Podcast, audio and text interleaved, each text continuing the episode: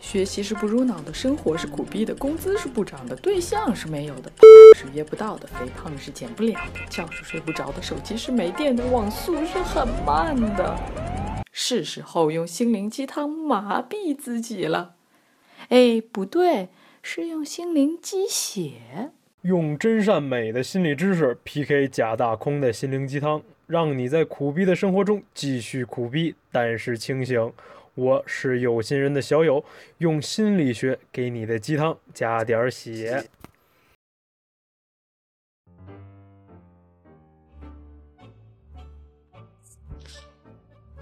Hello，老友们，有心人上善时间到，我是主播九九。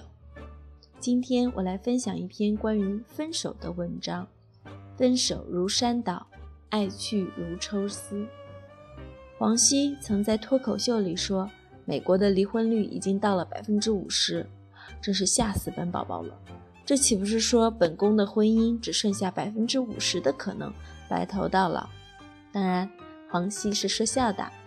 对大部分人来说呢，分手仍是锥心之痛，但也是很可能遇上的大概率事件。高晓松的前妻徐灿金就说：“我见证了父母幸福完整的婚姻，我以为爱。”就是应该相互扶持的，婚姻就是应该白头偕老的。可惜事易时移，老派的婚姻观一不小心就会在现实里碰壁。美国一篇研究依恋与分手的论文开宗明义地说，七成大学生会经历分手。美国百分之四十三到百分之五十的首次婚姻会以离婚告终。从大脑功能性共从大脑功能性磁共振成像图看，热恋如成瘾，失恋如戒烟。离开一个人从来都不是一件容易的事，分手代价高昂，哪怕是主动提出分手的一方，也同样感觉恐惧、遗憾。被分手的那一方呢，总像晴天霹雳，他们更愤怒、更嫉妒、更容易抑郁、更觉自尊下降。也更容易陷入为什么会这样的穷思竭虑状态，而主动分手那方则要付出婚恋市场上名誉值下降的痛苦代价。由于更容易被周，由于更容易被周遭人际网络视为冷血、残酷、无理无理取闹，所以也就更花力气美化分手、澄清传言。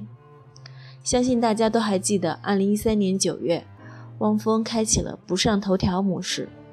他在微博里说：“终于告别了曾经的那些纷烦扰的纷争，终于看清了这生命中不能承受之重，终于可以和过往绚烂的虚妄说一声再见，终于回到一个人充盈清澈的生活。”双调呀，有没有？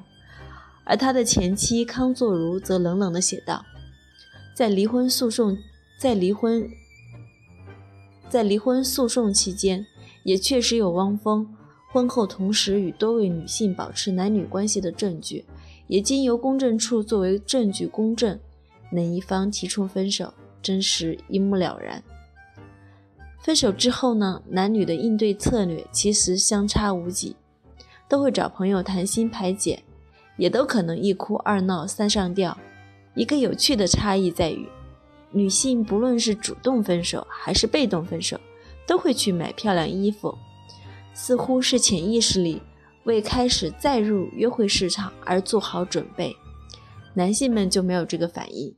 不论男女，不甘死心拼命联络前任的比例差不多。不过，对于被打扰的前任来说，女性绝对比男性更觉惊恐。可能是因为女性。死缠烂打主要靠网络和电话留言，而男而男性则更可能直接出现在家门口，甚至家中。又是二零一三年，雅致杰集团董事长李军打碎玻璃闯入主持人沈星家中，吓得他报警求助。婚姻不易，且行且珍惜；离婚也不易，不信您看看黄奕。不过，如果身边有人以身作则，上演一场完美离婚，那么榜样的力量是无穷大。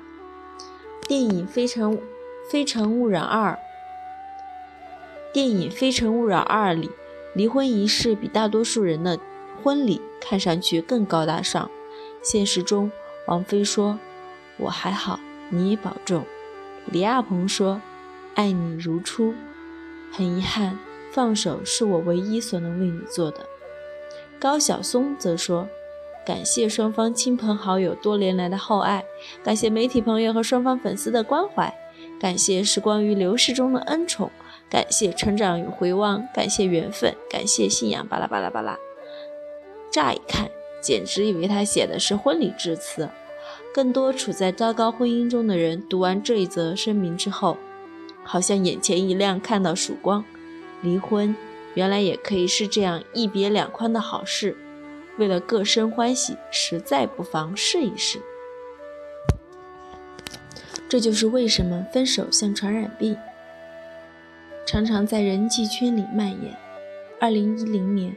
布朗大学的 Rose McDermott 等人发现，看到一位亲密朋友离婚，你的离婚风险就你的离婚风险就上升百分之七十五；看到一位同一位看到一位同事离婚，你的离婚风险就上升百分之五十五；看到朋友的朋友离婚，离婚风险上升百分之三十三。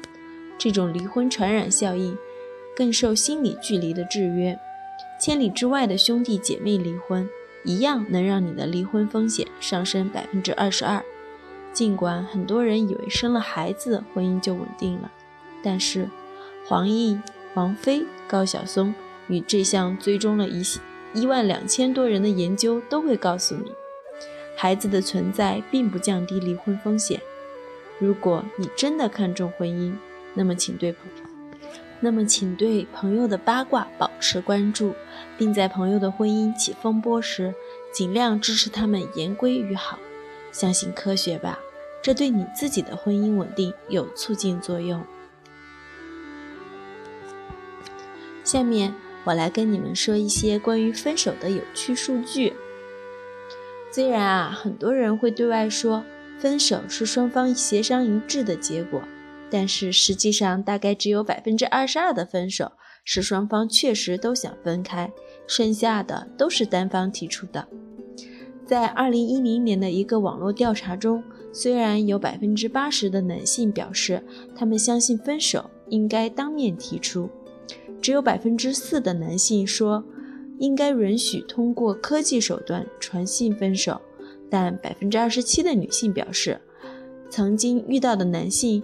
用电邮、短信、即时通讯软件提出分手，还有百分之十六的女性遇到的男性通过人间蒸发，再不回复，甩掉了他们。